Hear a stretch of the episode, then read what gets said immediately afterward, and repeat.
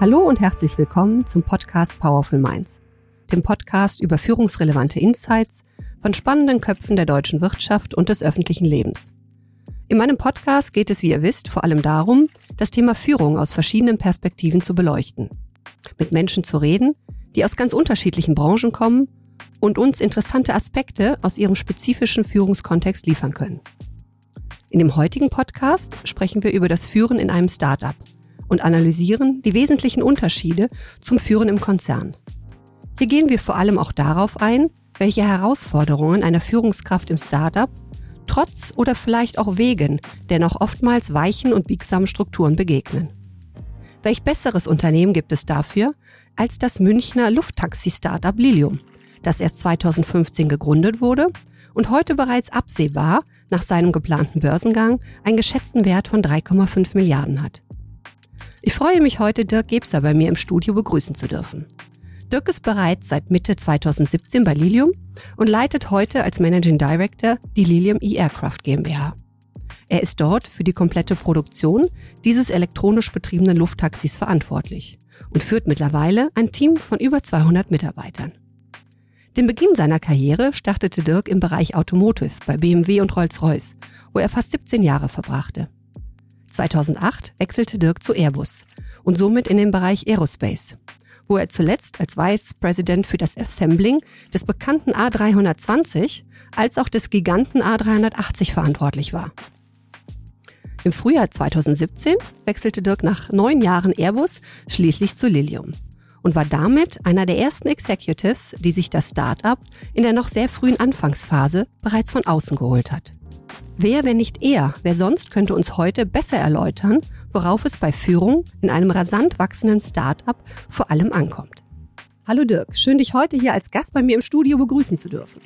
Ich muss zugeben, dass du für mich so ein Wunschkandidat warst hinsichtlich deiner langjährigen Führungserfahrung im Großkonzern und dann diesen Wechsel von dort in ein mega sexy Startup, nämlich dieses Lufttaxi-Unternehmen Lilium. Von Lilium hat man äh, vor allen Dingen in den letzten 24 Monaten in Sachen Innovation und auch Funding viel gehört. Ähm, insbesondere da nämlich beides durch die Decke ging.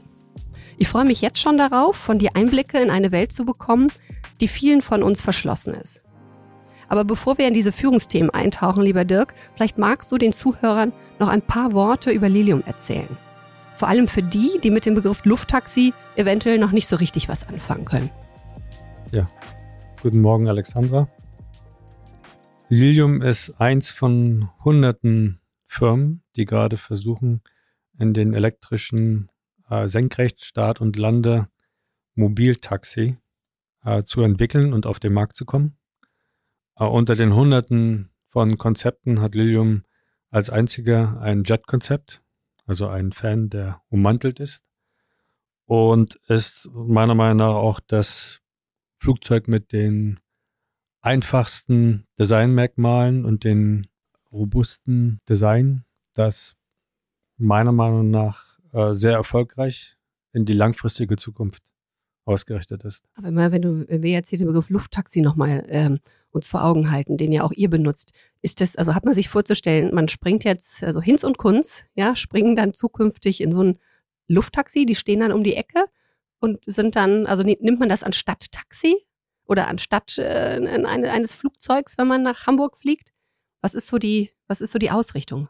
Unsere Vision ist, dass Lufttaxis Teil des gesamten Mobilitätskonzeptes werden der Zukunft und dass wir mit einem engmaschigen Netz sowohl im Lande als in der Stadt mehr oder weniger mit wenig Investitionen, weil mhm. man braucht nur einen Start- und Landeplatz mhm.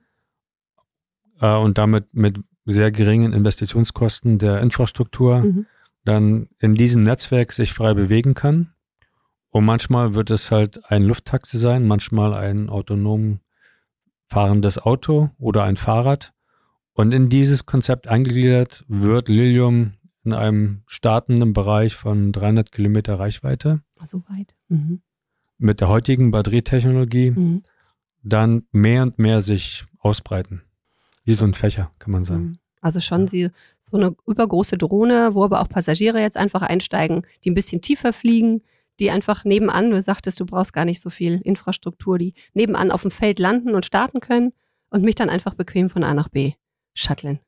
äh, es ist keine übergroße Drohne, ja, es ist ja. ein elektrisches Flugzeug. Gut. Ja, mit äh, entsprechenden Sicherheitsanforderungen eines äh, kommerziellen Flugzeuges kommen wir gleich noch dazu. Du hast natürlich, äh, jemand von Airbus kommt und ich sage über große Drohne. Ja, ist natürlich ja. klar, dass ich hier abgewatscht werde. Aber ist auch, genau, ist ja richtig. Ich wollte es auch ein bisschen, bisschen ähm, ähm, dich da ein bisschen kitzeln an der Stelle. Ähm, Dirk, was hat dich eigentlich dazu bewegt, zu, ähm, von Airbus zu Lilium zu gehen? Ja, Airbus als, ähm, jetzt, wir reden jetzt noch von der Zeit vor Corona, ähm, sicheres äh, Unternehmen, äh, bekanntes Unternehmen, ähm, weltweit anerkannt, ein sicherer Arbeitsplatz und dann Lilium, von dem man ja noch gar nicht wusste, äh, wie sich das Ganze entwickelt. Was war denn der ausschlaggebende Punkt für den Sprung von einem sehr stabilen Großkonzern in dieses unbestimmbare Gewässer?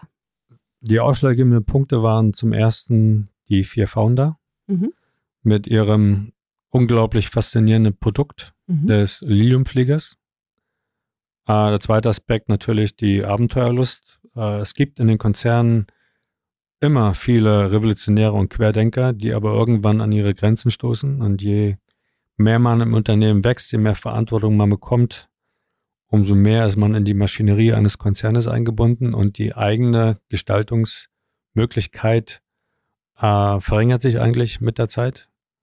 Und äh, ein anderer ausschlaggebender Punkt war auch, dass man, wenn man an einem Startup startet mit, mit wenigen Leuten, äh, dass man eigentlich von den Leuten, von den Prozessen, von den Systemen, vom Produkt, von der Supply Chain alles vom Grunde auf mitgestalten kann. Mhm. Also, ich das richtig verstanden habe, das weg von dieser mangelnden äh, ähm, äh, Möglichkeit, sich da zu entfalten und hinzu eine Motivation, äh, weil die, die Founder dich, dich begeistert haben und du die Idee hattest, von da, da auch alles wieder neu aufbauen zu können. Äh, ich würde es ein bisschen anders ausdrücken, mhm. äh, weil man kann sich auch in einem System mit äh, sehr vielen äh, Regeln und Begrenzungen entfalten. Mhm. Es geht einfach darum, dass man seine eigene Gestaltungsfreiheit und seine eigene Wirksamkeit, was mhm. dann wirklich im Produkt und in dem Herstellungsprozess von seiner eigenen Möglichkeiten und seiner eigenen Innovationsfähigkeit landet, das ist in einem Startup um, um ein Vielfaches größer als in einem Konzern also die Durchdringung deiner Handschrift auf das Produkt. Ja, ne? Das genau. ist größer. Hm?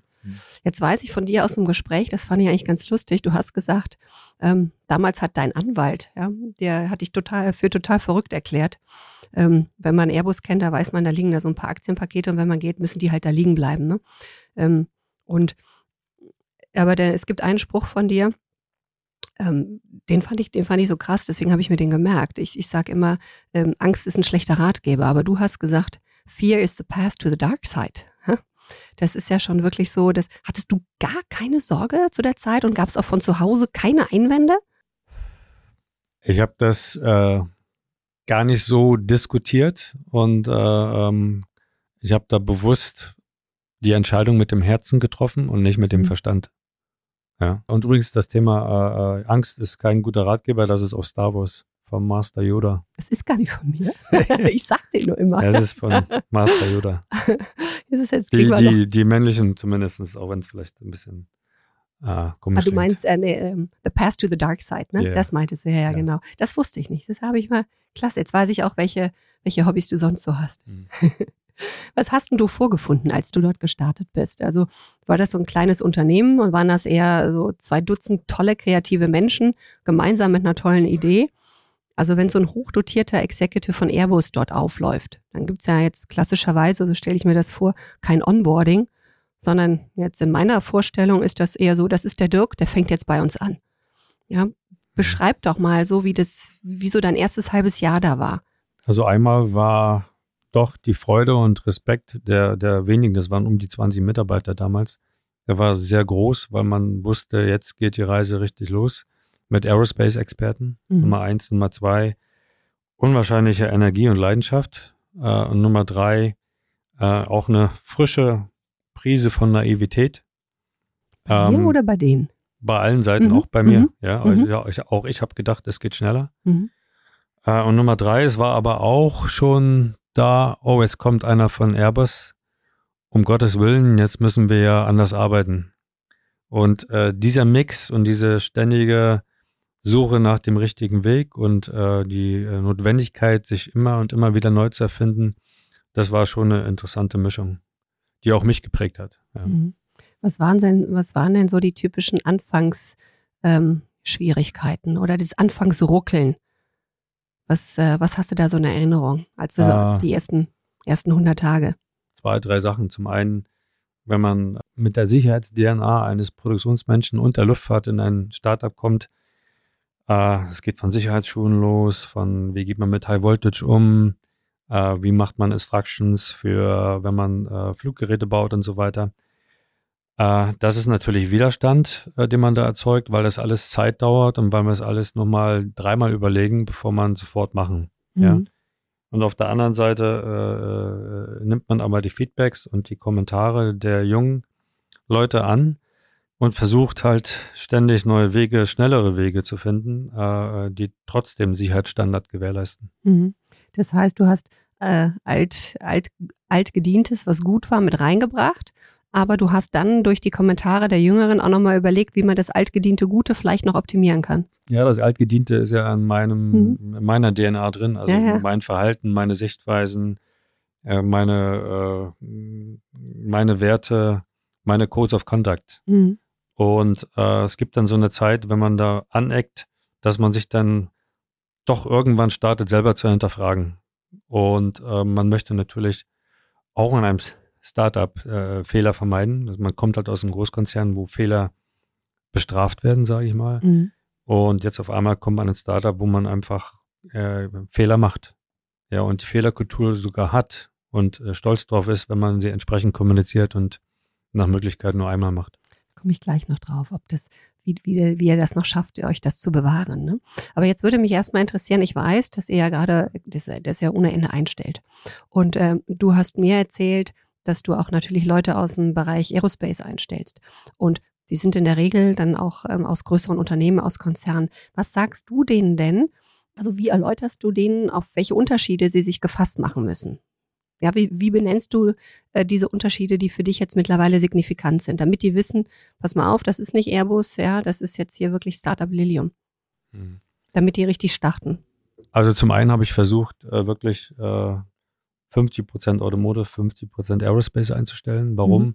Weil unser Flieger, so ein Lufttaxi, eigentlich ähnlicher einem guten äh, Premium-Auto ist mhm. mit äh, 20, 30.000 Einzelteilen, anstatt mit 30 Millionen eines A350. Ähm, letztendlich ähm, haben wir doch mehr aus dem Aerospace eingestellt, äh, weil wir, weil Aerospace eigentlich doch pragmatisch und allgemein umsetzungsfähiger ist als Automotive. Automotive ist eine Maschinerie äh, in jeder Hinsicht, aber für die Maschinerie braucht man viele Leute, viele Abteilungen, viele Lieferanten, viele Prozesse. Die äh, Aerospace hat nicht den Luxus, äh, dieses Geld zu haben. Es hat immer mehr pragmatische Ansätze gehabt. Wenn ich jetzt Leute einstelle, egal Automotive oder Aerospace, es sind meistens Querdenker, die sich trauen, die, die ausbrechen wollen, äh, die den letztmal die, die Chance erkannt haben, dass die Mobilität in die Luft geht, die die Chance erkannt haben, dass die Mobilität auf den Füßen von Elektrik äh, Carbon, Zero Carbon Footprint hat ähm, und Leute, die bereit sind, sich zu hinterfragen und den Mut haben zu gestalten äh, und erkennen, dass äh, so ein Startup eigentlich nie aufhört, ein wachsendes Startup nie aufhört, ähm, sich ständig zu transformieren. Warum? Wenn man jeden Monat zehn Prozent Leute neu einstellt, mhm. äh, kommt viel Energie, äh, viel Wissen, viel Kompetenz rein, aber auch die müssen sich ständig neu erfinden und äh, die neuen Leute äh, challengen auch ständig. Und das ist halt ein Spannungsfeld, mhm. da muss man sich zurechtfinden und das muss man mögen.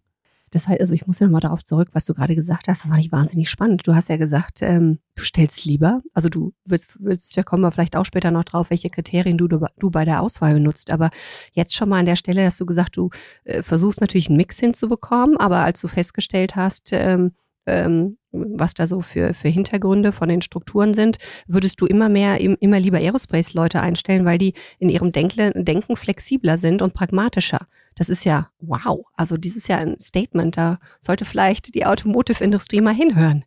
Ja, vielleicht können die noch eine Menge von Aerospace lernen. Aber ich würde gerne nochmal zurück zu dem Punkt, von dir zu hören, wenn jetzt einer von diesem Bereich Aerospace kommt oder jetzt ein, einer, wie du sagst, ein Querdenker aus dem Bereich Automotive. Was sagst du dem? Pass mal auf, lieber Junge, liebe Frau, darauf musst du dich gefasst machen, wenn du hier bist. Das ist ein Riesenunterschied. Weil die, die kennen ja Startup noch nicht. Was ist, was, was, was sagst du denen? Ja, was erwartet man in einem Startup? Ähm, in einem Startup hat man immer neue Produkte. Man hat immer ein continuous Inflow von Mitarbeitern und zwar von smarten Mitarbeitern, die eigene starke Ansprüche haben. Man muss Prozesse einführen, man muss ähm, Systeme einführen, man muss Zulassungen erreichen, sowohl von für Versicherungen, für die Sicherheit, als auch äh, natürlich Luftfahrttüchtigkeit äh, und und und und. Und diese Menge an Neuigkeiten gegenüber man arbeitet in einem neuen Programm in Automotive oder in Aerospace oder man macht eine neue Fabrik oder man führt ein Verbesserungsprojekt ein. Äh, diese Anzahl und diese Menge an Neuem, und zwar grundsätzlich zu hinterfragen im Neuen, ist Faktor drei bis viermal höher, wenn man aus dem Konzern kommt. Das heißt, ihr braucht unheimlich smarte Mitarbeiter.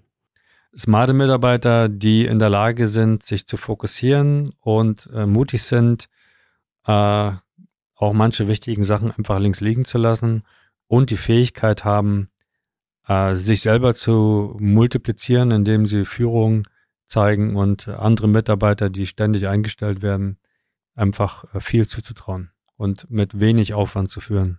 Das sind jetzt schon doch ein paar äh, Merkmale, die die aufweisen äh, sollten. Wie machten ihr die Auslese oder du? Wie kriegst du das raus, dass, ob die das können? Äh, wir haben in Lilium ein Prozess, wo wir äh, Werte, Kultur, Fachkompetenz aus mehreren äh, Gläsern betrachten. Wir haben im Schnitt drei bis vier Interviewer und äh, wir müssen eigentlich alle der gleichen Meinung sein, um mehr oder weniger mit äh, dem Kandidaten fortzufahren. Äh, je wichtiger die Stelle für das Unternehmen ist, umso mehr äh, involvieren wir auch andere Executives uh, und oder die Founder.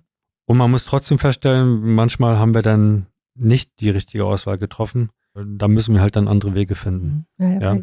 Das Anforderungsprofil ist, wie, wie, du eben beschrieben hast, ja auch sehr hoch. Ja, aber, aber über die mhm. Zeit entwickelt man da, ich sag mal, ein gutes Bauchgefühl.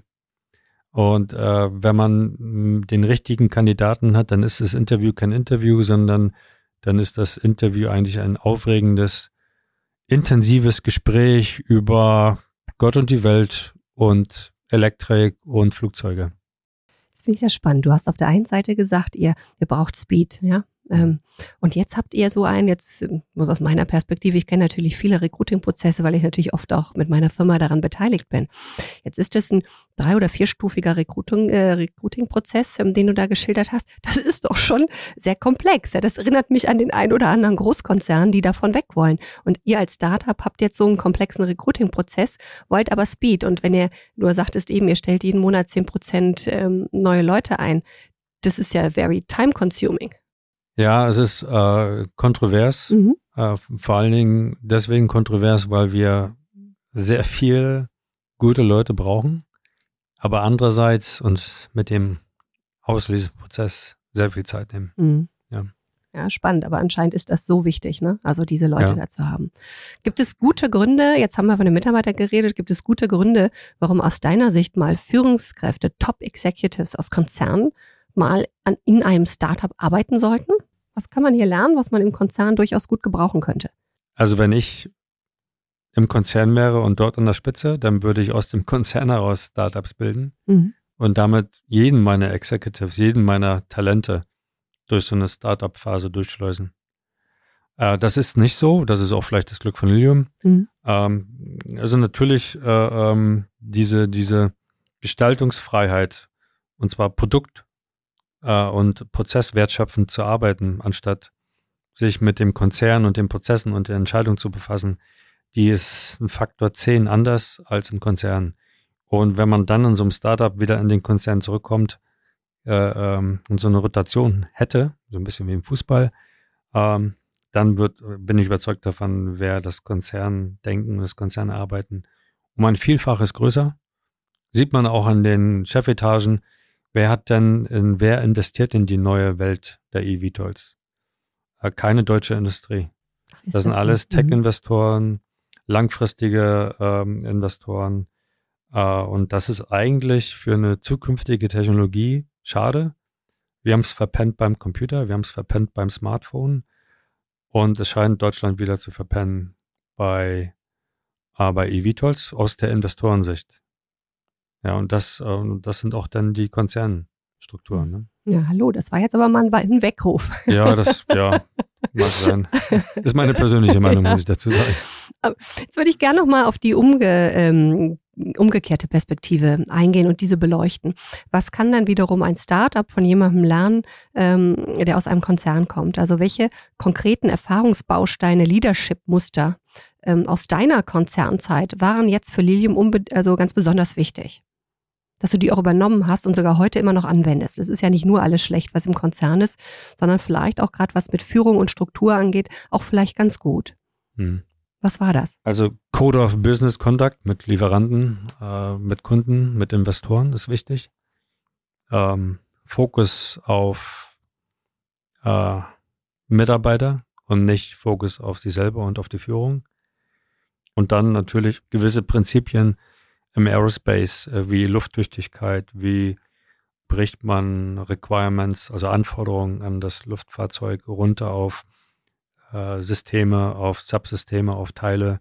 Also gewisse Vorgehensweise in der Entwicklung, in der Produktion, äh, die können, also das Rahmenwerk, die Struktur bleibt, bloß wie man das dann als Organisation, als Team, als einzelne Mitarbeiter umsetzt, das ist dann ständig zu hinterfragen. Aber Strukturen und Prinzipien sind eigentlich ähnlich. Also du bist jetzt mehr auf, auf, auf äh, Know-how und Fertigkeiten eingegangen, ne? dass, mhm. dass man das bringen könnte. Aber gibt es rein aus dem Bereich Führung noch was, wo du sagst, da, ähm, das ist wichtig, das, das machen Konzerne schon ganz gut. Und das konnte ich damit reinbringen. Wie führt man ein Team? Ja, ähm, vielleicht beantworte ich die Frage anders. Also die ersten Mitarbeiter, die ich bei mir eingestellt habe in den letzten vier Jahren, sind die Mitarbeiter, die zum großen Teil heute noch in meiner ersten Führungsebene sind. Also ich habe jetzt nicht angefangen mit dem Experten einzustellen, ich habe angefangen mit den Führungskräften, äh, die dann wiederum sich ihre Teams zusammenstellen. Also und das mehr oder weniger äh, vier Jahre vor dem, vor dem, man sagt im Englischen Entry into Service, also bevor wir mit dem Luftfahrzeug auf den Markt gehen, vier Jahre zuerst in die Führungskräfte zu investieren und dann in die Experten. Das war meine Herangehensweise, von vornherein mit Struktur und Führung unsere Geschwindigkeit auf die Straße zu bringen. Das ja. ist interessant. Also erst C minus eins wirklich sicher aufstellen und die haben ja. dann ihr Team rekrutet. Richtig. Mhm. Und äh, mhm. dazu kommt immer noch, dass wir so ein Logo haben, das kommt von Sandra Bullock, nicht von mir. Jeder muss in seinem Team Leute haben, die besser sind als man selber. Ja, das ist immer so ein Anspruch für gewisse Führungspositionen, die wir haben. Kann dieser Mitarbeiter oder Mitarbeiterin kann sie wachsen und nicht nur in dem eigenen Bereich, sondern auch für Lilium. Ist das eine zukünftige Kraft, äh, die uns die nächsten 20 Jahre begleitet und später auch das Zepter in Lilium mit übernehmen kann, egal in welchem Bereich. Ja. Also das schwächste Glied in der Kette bestimmt die, die Grundgeschwindigkeit. Ja, grundsätzlich, ja. ja. Interessant. Jetzt kriege ich, also du bist wirklich ein Filmfan, ne? Erst Star Wars, jetzt Sandra Bullock. ja, das, ja, manche Zitate prägen sich halt ein. Ja. Wie muss man sich denn jetzt, äh, der 650 Mann stark, ja, äh, wie muss man sich denn ein, ein Startup vorstellen, äh, was jetzt 650 Mitarbeiter hat. Rein definitorisch seid ihr nämlich noch ein Startup, ja. Also man sagt immer, umfasst die Fertigstellung eines marktreifen Produktes und den anschließenden Rollout. Also ihr würdet noch darunter fallen. Aber ist das bei 650 Mann, ist das wirklich noch so ein Startup-Feeling? Also ist es noch ähm, diese bequeme Jeans und Hoodie oder seid ihr mittlerweile schon auf dem Weg zu Anzug und Hemd? Ähm, also grundsätzlich ist jedem frei bei uns äh, zu wählen, wie er gekleidet kommt. Äh, es gibt Executives, es gibt normale Mitarbeiter, die kommen mit Krawatte. Es gibt äh, viele, die kommen in Hoodies. Also äh, das ist bei uns völlig divers. Wir sind divers in äh, Nationalitäten, über 50 Nationalitäten von den 650. Das ist eine Menge.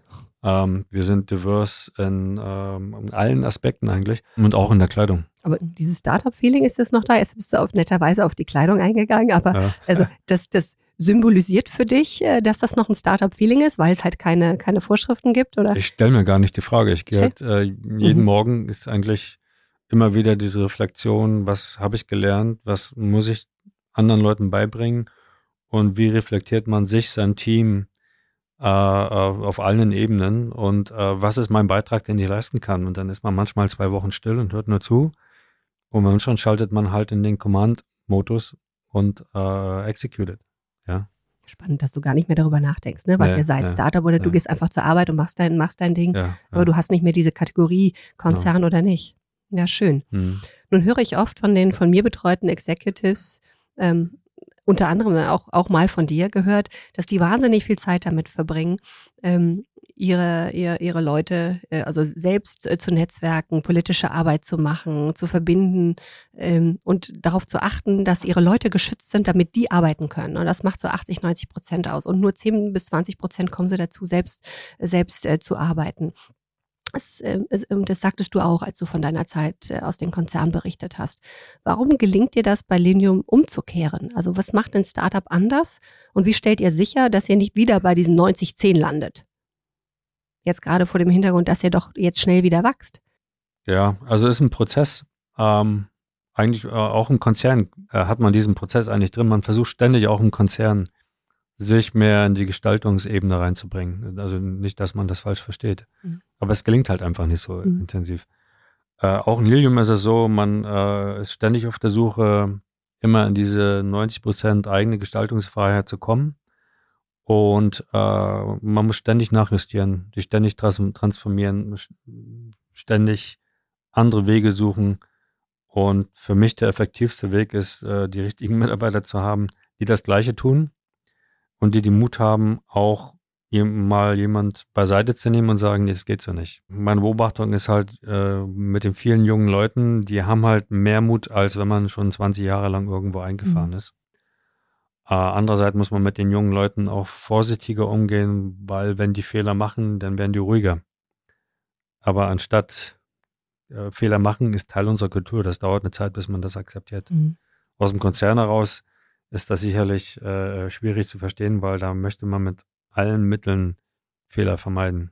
Also schaffst du das, äh, dieser, diesen, äh, diesen Transfer von, von 90-10 zu 10-90 über die Mitarbeiter, die du hast? Ja, also ist es eigentlich das Team äh, und, und die Qualität des Teams, die es ermöglichen, dass du nicht darin zurückfällst? Ähm, man hat eigentlich immer zwei bis drei Projekte laufen, um immer wieder in diese 90 Prozent mhm. reinzukommen. Mhm. Und von den drei Projekten sind immer ein, zwei Projekte äh, mit Leuten und Führungskräften und Experten nachzulegen. Jetzt ähm, hast du eben oder mehrfach haben wir schon gehört, dass sie so wahnsinnig schnell wächst, ja. Ähm, wie bewältigst denn du dieses Schweinsgalopp, also im Schweinsgalopp wachsen und bauen, ja, wenn man das so ein bisschen mal umgangssprachlich ein, äh, ausdrückt, hast du gesagt, das ist ja ein, ein enormes Tempo, ja, in dem ihr, in ihr wächst und äh, ähm, baut, Produktions, äh, Produktionshallen, Produktionsstandorte baut, das Produkt baut. Und du sagtest, ihr, ihr rekrutet 10% neue, neue Mitarbeiter jeden Monat. Wenn man jetzt mal 200 im Auge hat, jetzt die du gerade hast, dann heißt es ja, dass jeden Monat 20 neue Mitarbeiter kommen, für die du verantwortlich bist. Ähm, wie schaffst du das, dass du da nicht äh, versubst, dass du da nicht untergehst? Ja, ja, ich denke, da hat jeder seine eigene Methodik. Der eine liest ein Buch und rennt rennt um die Ecke. Ich bin familiär sehr ausgelastet. Äh, ich muss einfach nach der Arbeit abschalten und morgens wieder einschalten.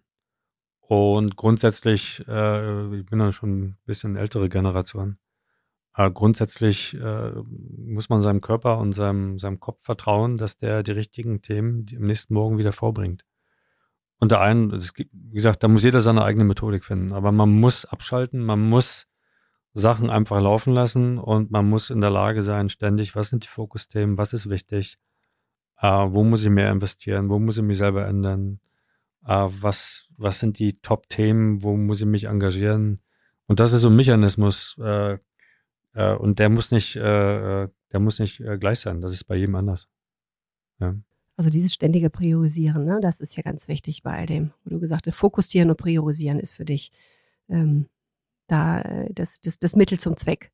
Ja. Und diesem, abschalten. Und, und abschalten, Morgens genau, das Private. Das, wie verliert mhm. man denn bei dem Anspruchsdenken äh, von den heutigen Investoren, ja, und absehbar dann auch noch bei euch Aktionären, nicht diese Risikofreude und die Lust aufs Scheitern. Jetzt muss man sich mal vor Augen halten, äh, Dirk, ihr habt äh, wirklich Giganten als Finanzinvestoren dran. Ihr habt Tencent, Bailey Gifford, äh, Atomico drin, aber auch die deutsche Venture Capital Firma Freigeist, da kennen viele von, von ähm, ähm, Höhle der Löwen, den Frank Thelen. Und nach eurer Verschmelzung mit der Quell Acquisition Corporation als Folge eures geplanten Spec-Börsengangs, wie gesagt, dann habt ihr ganz viel Aktionäre. Und ob es jetzt Investoren sind oder Aktionäre, die fordern ähm, natürlich in der genau eine Überprüfung und eine Vorsorge. Und es geht jetzt immer mehr um Risikomanagement und um Controlling, Revision, Compliance. Also alles geht um Absicherung und Kontrolle. Zumindest kenne ich, kenn ich das so. Jetzt ähm, ist aber auch allen bekannt, dass Erfolgsdruck und enge Kontrollmechanismen sind ja bekanntlich keine besonders engen Freunde von Innovationskraft und Arbeitsfreude. Wie bewahrt ihr euch das, dass ihr immer noch eine gewisse Risikofreude und Lust aufs Scheitern habt? Geht das überhaupt jetzt an dem Punkt, wo ihr angelangt seid? Also man muss natürlich selber viel Zeit investieren, um andere Bereiche zu verstehen, also die Technik, äh, die Strategie vom Markteintritt, äh, das Flugzeug, äh, die Risiken. Und man muss sich selber in den Modus versetzen, dass man als Führungskraft und mit seiner Führungsmannschaft eigentlich ständig die Top-Risiken bearbeitet. Also es, äh, technisch muss es äh, sicher sein, äh, programmmäßig mit dem Netzwerk, mit den eigenen Entwicklern, mit dem Lieferanten muss es machbar sein und man muss immer ein waches Auge haben und genügend Zeit investieren, äh, bestehende Risiken einfach massivst anzugehen. Und wo ja. bleibt hier Platz für Lust aufs Scheitern? Äh, und sagtest eben Fehlerkultur. Ähm, die, wo bleibt hier Platz? Die Lust auf Scheitern, die haben wir nicht. Wir haben einfach Lust auf Machen und äh, ähm, erfolgreich zu sein. Okay, dann da ist kein Platz für Lust auf Scheitern. Wir haben, äh, wir haben ein waches Auge und viele, und wir haben Strukturen und äh, Leute, die intensiv und Lust auf, was sind die Risiken? Und dann ist die Lust auf, ja, wie kann ich die Risiken mitigieren, mehr mhm. oder weniger. Da, da, ist keine Lust auf Scheitern. Da ist keine Lust auf Scheitern. Nein, Gut, ne, der Lust auf Erfolg. Nicht. Aber ja. ist da noch Platz für eine fehlerfreundliche Kultur, von der du eben geredet hast? Wenn Weil, wir die ordentliche Geschwindigkeit haben, mhm. dann ist immer Platz für Fehler, klar. Okay, also das äh, passiert einfach nach wie ja, vor natürlich, ne? aufgrund natürlich. dieser Geschwindigkeit. Mhm. Welche achte unbedingt darauf Empfehlung? Kannst du anderen Executives äh, aus deinen gemachten Erfahrungen und Irrtümern in den letzten drei Jahren mit auf den Weg geben? Was waren vor allem zu Beginn deiner Tätigkeit Dinge, bei denen du einen sogenannten ja, Führungsfehler gemacht hast? Was würdest du mit dem Wissen heute nicht mehr tun? Ne? Also gerade diese spannende sind, hier hören ja vielleicht auch einige zu, die auch diesen Schritt vorhaben. Und es wäre mal ganz toll von jemandem wie dir zu erfahren, darauf musst du achten. Das sind die Punkte. Was ist das aus deiner Sicht? Also aus Produktsicht muss man darauf achten, dass das technisch, physikalisch möglich ist, auch wenn es am Limit ist. Darauf muss man achten. Zweitens, man muss äh, darauf achten, ähm, was sind eigentlich die Fahrpläne, um die Unternehmensziele zu erreichen. Und drittens muss man dazu beitragen, dass äh, wir die richtige Organisation haben, dass äh, wir die Aufgaben, Verantwortlichkeiten ordentlich verteilt haben und dass man als Führungsteam und nicht nur auf einer Ebene, auf allen Ebenen einfach diese diesen absoluten Willen hat, zusammenzuarbeiten und dieses Ego-Denken rauszukriegen. Und wenn man dann zum Beispiel mal merkt, hups, wir als Bereich schaffen das Thema eigentlich nicht, dann muss man offen sein und diskutieren, okay, wer könnte es besser schaffen? Und dann so im Konzern denken, gewisse Aufgaben und Macht einfach abgeben, mhm. auch wenn es nur temporär ist, weil man weiß, andere können es besser. Das, dieses ja. ähm, agile Arbeiten über den eigenen Bereich hinausdenken, auch dann die Verantwortung abgeben. Hm, das macht an der Stelle dann Sinn, ne? so, so zu arbeiten.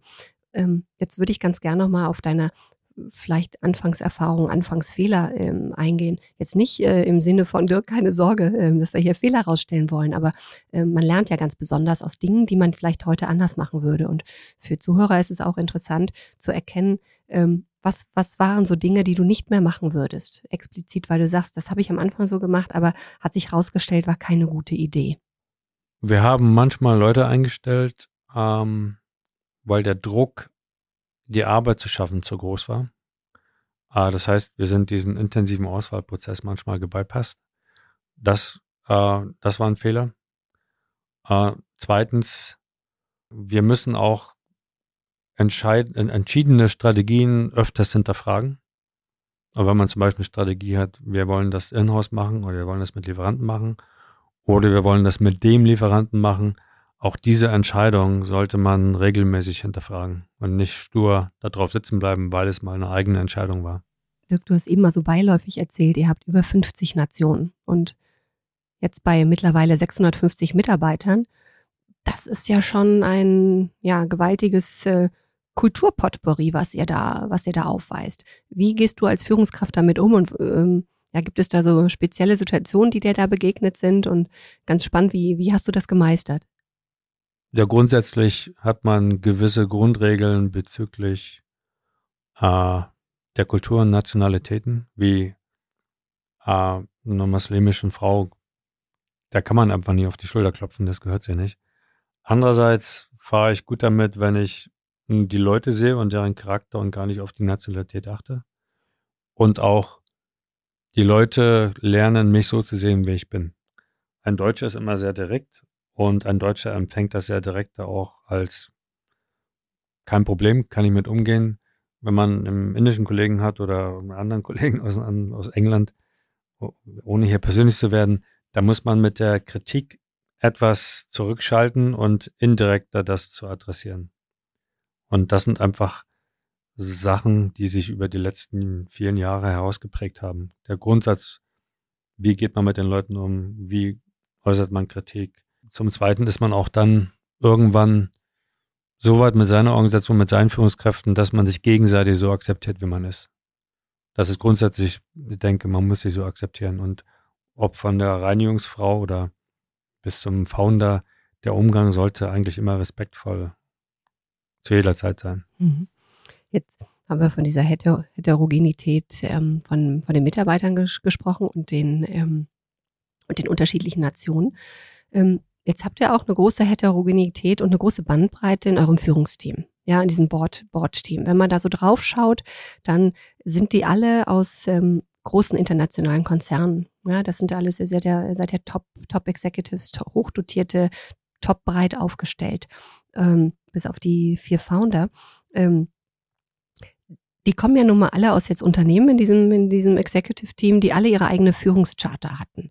Und ähm, ja, die hatten alle ihr anderes oder äh, anderes Führungskonzept. Wie bewerkstelligt ihr, dass ihr so annähernd einheitlich führt? Und äh, oder ist das überhaupt gewollt? Ich stelle mir jetzt vor, Mitarbeiter A kommt zu Leader äh, B und sagt, ich möchte einen Urlaubsantrag stellen und Leader B sagt dann, äh, du brauchst du nicht, wenn du deine Arbeit gemacht hast, äh, egal, wenn du jetzt mal eine Woche frei brauchst, geh halt. Ja, und ein anderer Mitarbeiter geht wieder zum seinen Leader und der sagt, füll mal den äh, Urlaubsantrag aus und äh, klär das erstmal mit deinen Kollegen ab. Ähm, wie bewerkstelligt ihr ähm, dieses unterschiedliche, diesen unterschiedlichen Führungsbackground? Und wie eben gesagt, ist das überhaupt gewünscht oder führt da jeder nach seiner Fasson? Äh, es ist ein Lernprozess, sowohl das Führungsteam oder die Führungsteam auf allen Ebenen müssen lernen, miteinander umzugehen, müssen lernen, was ist ihre Rolle. Äh, in dem Führungstrieb, also in dem Executive Gremium vom Lilium, ich sehe da nicht die Nationalität, ich sehe immer die Person dahinter. Und äh, die, meine Kollegen auch in mir, die Person. Äh, die wissen, dass ich nicht gut bin in E-Mails, die wissen, dass ich am besten bin, wenn man mich eins zu eins anspricht. Äh, und genauso respektiere ich andere Stärken und Schwächen der Leute. Aber was wichtig ist, sowohl in dem Führungsteam als auch die Leute müssen akzeptieren, dass kontroverses Diskutieren und äh, nicht aufgeben und klein beigeben, wenn man von seiner Lösung überzeugt ist, ist ein Grundwert von Lilium. Mhm. Ja, das war zum Anfang manchmal so, dass wenn man kontrovers diskutiert haben, dann wurde das gesehen, als man ist nicht allein. Aber das ist, sollte eine normale Geschichte sein. Also das ist so ein, ein, ein, ein neuer Führungsansatz, den ihr tatsächlich auch alle lebt. Aber ihr führt ja vielleicht eure Mitarbeiter anders. Ist das, ist das nicht komisch oder ist das gewollt? Weil jeder hat ja so einen anderen Führungsstil und oft ist das so, da gibt es so eine, gibt es so Führungsbooklets, Führungsleitfäden. Ja, und ich kann dich jetzt ein bisschen, ich habe eine Ahnung, wie du führst, wie du, wie du eben schon selbst gesagt hast. Du bist sehr direkt, ja, du verlangst auch viel und du freust dich aber auch über kontroverse Meinungen, die man dir sagt, die forderst du auch ein. Aber das wird ja nicht jeder deiner Peers äh, ähnlich machen. Wie geht ihr damit um oder dass jeder vielleicht anders führt? Ist das gewollt? Ich meine, wir haben Grundwerte und eine gewisse Streitkultur und eine Challenge-Kultur oder Speak-up-Kultur in Lilium. Äh, und um diese Grundwerte herum sind viele mögliche Führungsbilder möglich. Ja, wir brauchen manchmal einen Leiter, der penibel Zertifizierung macht und Materialien bewertet. Wir brauchen manchmal Leiter, die unternehmerisch handeln und mit Investoren neue Wege entdecken. Wir brauchen Leiter, die in der Sicherheit immer sehr risikobewusst arbeiten. Und äh, das ist auch Teil, wie man seine Mannschaft aufbaut. Ja. Schön zu hören, dass das äh, entsprechend der der äh, Funktion, die man da hat, dass man auch so führen darf. Ist natürlich klar, wenn du irgendwas assemblest oder für Sicherheit zuständig bist, da muss man einfach dringend Prozessketten einhalten. Ne? Und ähm, wahrscheinlich ist man dann auch, oder nicht, nicht nur wahrscheinlich, wenn ich rekruten, wenn ich rekrute, dann achten wir auch darauf, dass die DNA zu dem Tätigkeitsfeld passt wenn das bei euch möglich ist, dass es nicht so einen einheitlichen Führungsguss gibt, sondern dass man entsprechend seiner Funktion führen kann und was da gebraucht ist, dann ähm, hört sich das ja schon mal sehr liberal an. Ich würde gern, äh, jetzt haben wir eben nochmal die, die vier, äh, vier Gründer, möchten wir natürlich jetzt nicht außen vor lassen. Ähm, spannend ist in dem Zusammenhang, wie ist denn dein Umgang ähm, von einem deutlich jüngeren, jetzt gehe ich hier mal nur auf den CEO ein, von einem deutlich jüngeren CEO mit weniger Erfahrung im Aerospace. Nicht weniger Erfahrung allgemein, aber mit natürlich aufgrund seiner, seines Alters, seiner Historie, weniger Erfahrung im Aerospace, von dem geführt zu werden. Schlägt hier Erfahrung den Gründerimpuls oder umgekehrt? Also einmal ist äh, immer eine große Portion Respekt und Dankbarkeit. Von wem? Gegenüber wem? Also ich rede jetzt von mir, mhm. Äh, dass, äh, dass ich Teil dieser dieser äh, Reise von Lilium sein kann. Die ist immer da, äh, zu allen vier Foundern. Äh, man hat eine gewisse extra Awareness, sagt man, dass man dem Founder, dem, der diese Idee gestartet hat, die Inhaber der Firma sind, dass man einfach doppelt genau hinhört und schaut, wie stellen die sich die Firma vor und äh, äh, das heißt aber auch, wenn man weiß, das sollte besser anders gemacht werden, dass man dann Mittel und Wege findet, das zu adressieren, zu diskutieren. An sich, äh, Daniel Wiegand, äh, ich habe noch ziemlich viel Erfahrung mit vielen Executives äh, und äh, Führungskräften und CEOs und CEOs. Also für mich ist er einer von, also ich setze ihm, auch wenn es vielleicht äh, hochklingt, äh, der ist für mich einer wie der Elon Musk oder also absolute besessen von der Idee, offen für welche Wege man gehen muss, ähm, ist in gewisser Weise respektvoll mit seinen Mitarbeitern, aber ist von seiner Denkweise her und von seinem Anspruch her, von seinem Anspruch her ungleich intensiver und größer als viele, viele CEOs, die ich kenne. Wow, ja. das, eine, das ist ja wirklich eine richtige Lobeshymne ähm, auf, auf den und die Gründer. Schön, äh, diesen Respekt bei dir wirklich. Ich meine, ich habe dich hier gegenüber sitzen. Das strahlt aus allen Poren und das ist toll, toll zu sehen. Gerade vor dem Hintergrund, ähm, mein, du sagst eben, ein bisschen älter bist du. Ich, ich finde jetzt nicht, ich gucke so über die Brille, aber ich finde immer noch, siehst du jung aus, aber äh, wissentlich, dass die Gründer um Generation Y angehören, also sind Mitte 30. Ähm, aber es wäre ja völlig absurd, Dirk, zu denken, dass es keinen Moment gegeben hätte, in dem ihr nicht auch unterschiedlicher Meinung wart, ja, trotz all dem Respekt. Und dann dieser Kontext Erfahrung kontra Inhabermeinung aufkam. Wie bist du damit umgegangen? Weil du einfach wusstest, das kannst du nicht wissen, auch wenn ich dich respektiere und dich großartig finde, aber ich habe einfach eine andere Erfahrung in dem Bereich. Äh, zwei Sachen. Einmal, wenn ich von einer Sache überzeugt bin, dann muss ich Mittel und Wege finden, die Überzeugung auch rüberzubringen und zu verteidigen. Und manchmal ist der richtige Weg einfach, okay, dann lass uns mal scheitern und lass es mal gegen die Wand laufen und dann reden wir nochmal drüber. Sagst das gehört dazu. Und das sagst du dann so. Okay, ja. dann machen wir dann so, ja. wie du willst. Ich glaube nicht, dass es funktioniert, ja, aber hinterher gucken wir. Ja. Mhm. Also ganz bewusst, aber das ist ja im Konzern genauso. Manchmal lässt man Dinge einfach laufen um den richtigen Moment zu finden, eine richtige Plattform zu haben, um eine brennende Plattform zu haben, sagen, okay, jetzt müssen wir es ändern. Das klingt ja schon wieder nach so einem politischen Kalkül und ist das. Äh Nein, man muss halt lernen. Mhm. Man kann nichts, also die Erfahrung und wie Lilium sie entwickelt, das steht da in keinem Textbuch. Und ich muss lernen und andere müssen lernen. Das ja. ist ja der Grundsatz Lernen durch Unterschiedsbildung. Also indem du dir diesen Unterschied verdeutlichst mhm. äh, und das ganz bewusst machst, ähm, tritt dann dieser Lernprozess ein. Ja. Ich komme jetzt zur Abschlussrunde, lieber Dirk. Und im Abschluss lasse ich ganz gerne meine Gäste immer noch die folgenden Sätze laut beenden. Also ich beginne einen Satz und äh, ich würde mir dann wünschen, dass du den für dich ähm, nach deiner Fasson beendest. Der größte Unterschied zwischen Konzern und Startup ist Leidenschaft, Mut, Geschwindigkeit und äh, Querdenken. Mein größtes berufliches Vorbild ist ja, mein ehemaliger Chef von BMW Rolls-Royce, Professor Kappler. Der hört das jetzt gerne. ja. An meiner Arbeit begeistert mich am meisten. Die Motivation meiner Mitarbeiter. Zum ersten Mal stolz in Bezug auf meine Führung war ich als? Mit jedem Recruitment, wo ich bin ich stolz, dass die Leute uns ähm, zu uns kommen. Oh, das ist ja, das ist ja ganz reizend, das ist ja richtig nett. Mm. Das, und das sagst du denen auch nochmal dann und wann? stolz Das weiß ich nicht. Das, äh. ja, mach mal.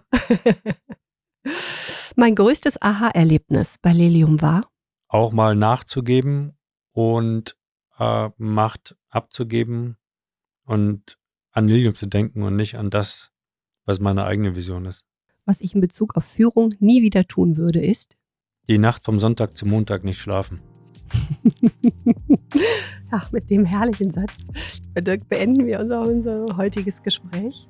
Ähm, das ist ein ähm, ja, sehr schönes Schlusswort. Nicht, dass wir jetzt gleich schlafen. Du hast ja eben eingangs erwähnt, wir haben jetzt noch morgens. Das wissen nur die Zuhörer eigentlich nicht. Jetzt schon. nee, moin sagt man im Norden von Deutschland zu jeder Tages. Ach, ich weiß jetzt, ja, wo du herkommst. Ja, vielen Dank, lieber Dirk. Vielen Dank für das äh, tolle, spannende Gespräch. Und ja, bis, bis ganz bald. Ja, ebenfalls. Hat Spaß gemacht. Tschüss. Tschüss. Um keine Folge zu verpassen, abonniert gerne diesen Podcast.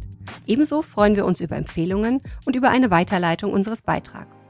Zu weiteren Infos rund um unsere Führungsthemen besucht gerne unsere Website www.powerfulminds.de oder nehmt gerne auch direkt mit uns Kontakt auf.